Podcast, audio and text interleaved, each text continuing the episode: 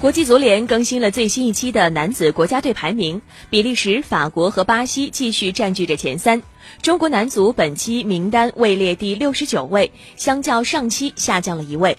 国足在本月两场世预赛当中取得一胜一平的战绩，分别以七比零的比分战胜关岛，零比零的比分战平了菲律宾。由于菲律宾排在中国之后，国足本期的积分下降了一分，世界排名下降一位。世界排名方面，前十的球队仍然没有发生改变。比利时和法国、巴西占据着前三的位置。乌拉圭反超葡萄牙，位列第五；克罗地亚反超西班牙，升至第七；阿根廷也超超越了哥伦比亚，排名第九。